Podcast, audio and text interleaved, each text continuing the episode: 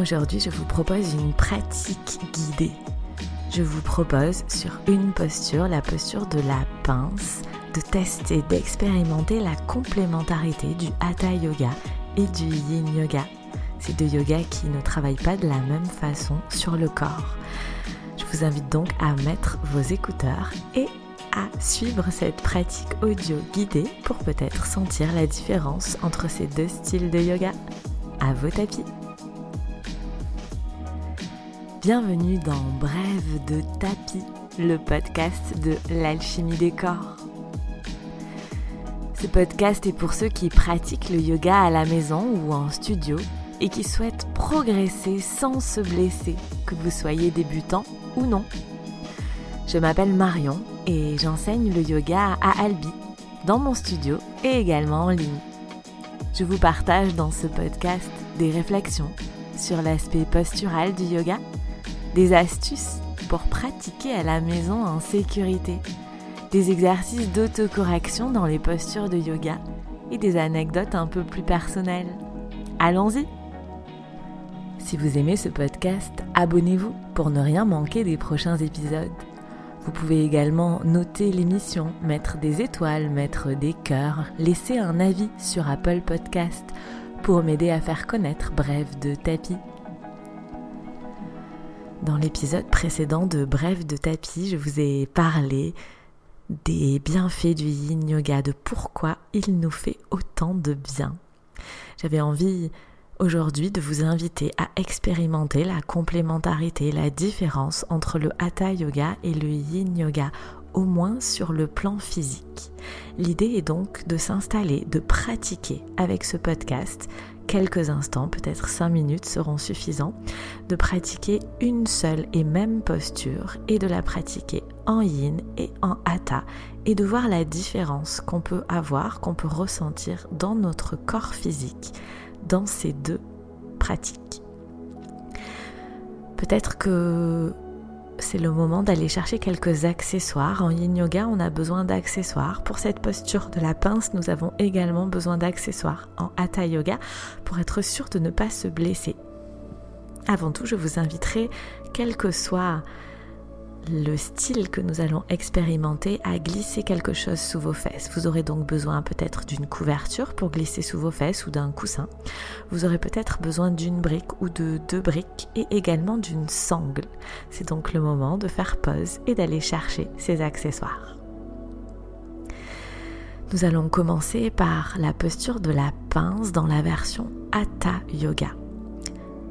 Nous allons donc faire des étirements, un étirement, un étirement de l'arrière des jambes et du dos dans cette posture de la pince en Hatha Yoga. Pour ça, je vous invite donc à vous asseoir avec quelque chose sous les fesses, un coussin ou une couverture, comme j'ai pour habitude de dire même moi avec 10-15 ans, je sais plus, j'ai arrêté de compter de yoga dans les pattes, je mets toujours quelque chose sous mes fesses dans cette posture pour m'aider à glisser vers l'avant, pour m'aider à me pencher vers l'avant.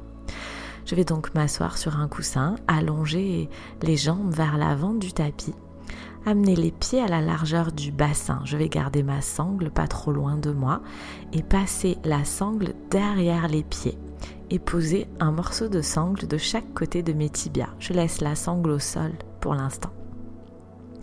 Je vérifie donc que mes pieds sont à la largeur du bassin, le bord externe des pieds dans l'alignement des hanches, et je vais presser les talons vers l'avant du tapis. Je vais faire un pied flex.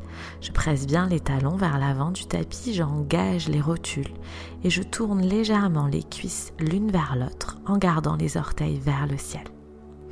Puis là, je vais poser les mains de part et d'autre de mes fesses au sol, le bout des doigts sur le sol. Et en expirant, je vais repousser le sommet du crâne au ciel, me grandir. Je continue à presser les talons vers l'avant du tapis. Je ne lâche pas ce pied flex. Et j'inspire, je monte les bras en croix, puis les mains au ciel, et je crochette mes doigts au-dessus de la tête, les bras tendus, J'amène les paumes de main vers la tête. Et à nouveau, j'inspire. En expirant, je repousse le sommet du crâne au ciel, les mains vers le ciel, j'allonge mon dos. Et je prends le temps d'inspirer Et en expirant, j'écrase cette cacahuète imaginaire entre mes jambes pour me pencher vers l'avant, entre mes hanches, pardon, pour me pencher vers l'avant. Je viens écraser une cacahuète imaginaire entre mes hanches pour me pencher vers l'avant et je continue à allonger les bras vers le plafond. Je m'arrête quand je sens que mon dos est en train de s'arrondir. Peut-être que je descendrai à peine de quelques degrés, mais l'idée est de garder le dos bien droit, de continuer à tirer les mains vers le plafond, de continuer à allonger la colonne vertébrale. Et en expirant, sans bouger le dos, je vais simplement amener les mains au sol, attraper un morceau de sangle dans chaque main et passer la sangle au niveau du bol des pieds, donc sous les orteils, la zone qui est au sol quand je suis sur la pointe des pieds. Je vais tenir ma sangle, ça va m'aider à presser un peu plus les talons vers l'avant du tapis, à presser un peu plus l'arrière du genou vers le sol en expirant. Et sur chaque expiration, j'essaye de repousser un peu plus le sommet du crâne au ciel, d'allonger mon dos, d'aller compresser la cacahuète entre les hanches, le ventre vers les cuisses. Je ne laisse pas tomber la tête vers les genoux, je garde vraiment la tête, la nuque dans l'alignement du dos. Et sur chaque expiration, j'essaye d'aller un peu plus loin. Je vais prendre le temps d'observer les sensations dans mon corps. Où est-ce que cette posture travaille le plus? Est-ce que je le ressens dans l'arrière des jambes, dans les fessiers, peut-être dans le dos, peut-être dans les épaules, peut-être entre les épaules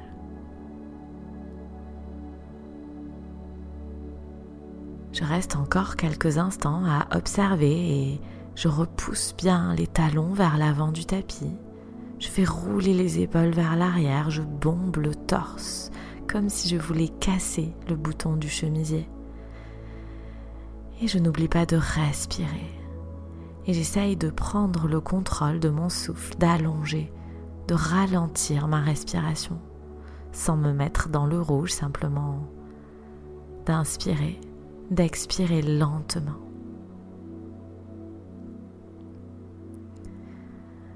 Ok, puis tout doucement, on va sortir de là, on va ramener les mains au sol et on va pousser dans les mains, reculer les mains vers les fesses pour venir redresser le buste et relâcher les pieds, déflexer le pied. Ok, je prends quelques instants pour observer les sensations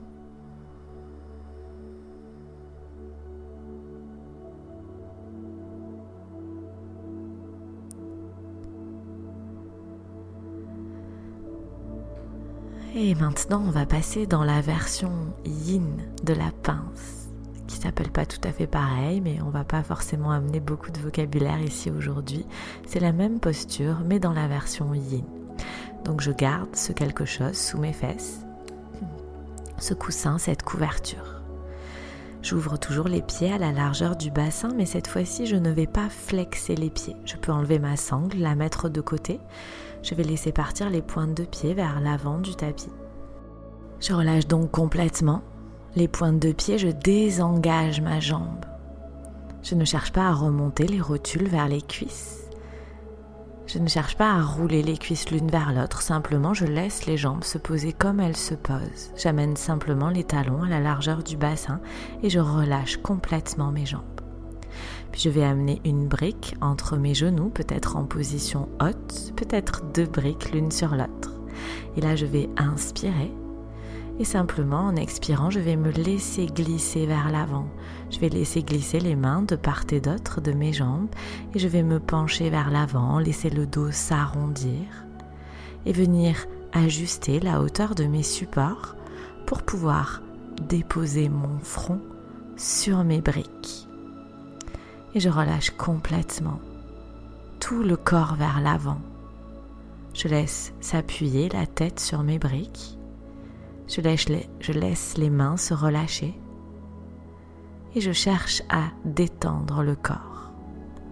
Je fais un petit tour de mes sensations en partant des orteils et en remontant jusqu'au sommet du crâne. Et j'observe si j'ai installé des tensions Peut-être que je tiens, que je retiens quelque chose dans mon corps que je pourrais relâcher. Je prends le temps d'observer peut-être les tensions qui se relâchent, d'accueillir l'immobilité, d'accueillir le silence.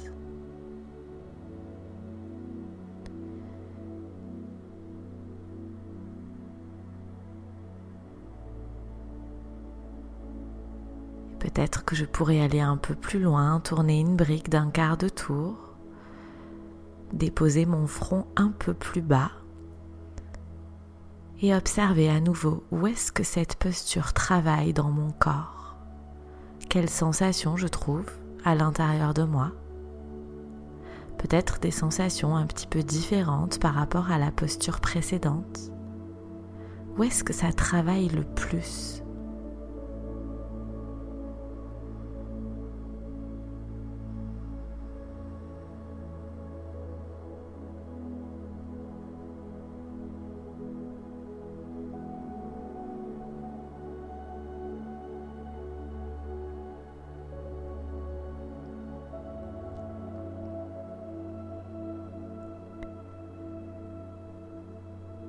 Et tout doucement, je vais sortir de là, tourner les pommes de main dans la terre si j'avais les pommes de main vers le ciel et repousser le sol avec mes mains, reculer les mains vers les fesses pour me redresser.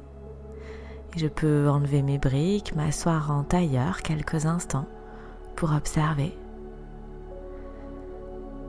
Observer ce qu'il s'est passé dans mon corps et comparer la différence de sensations entre la première posture, la pince en version Hatha, et la deuxième posture, la pince en version Yin.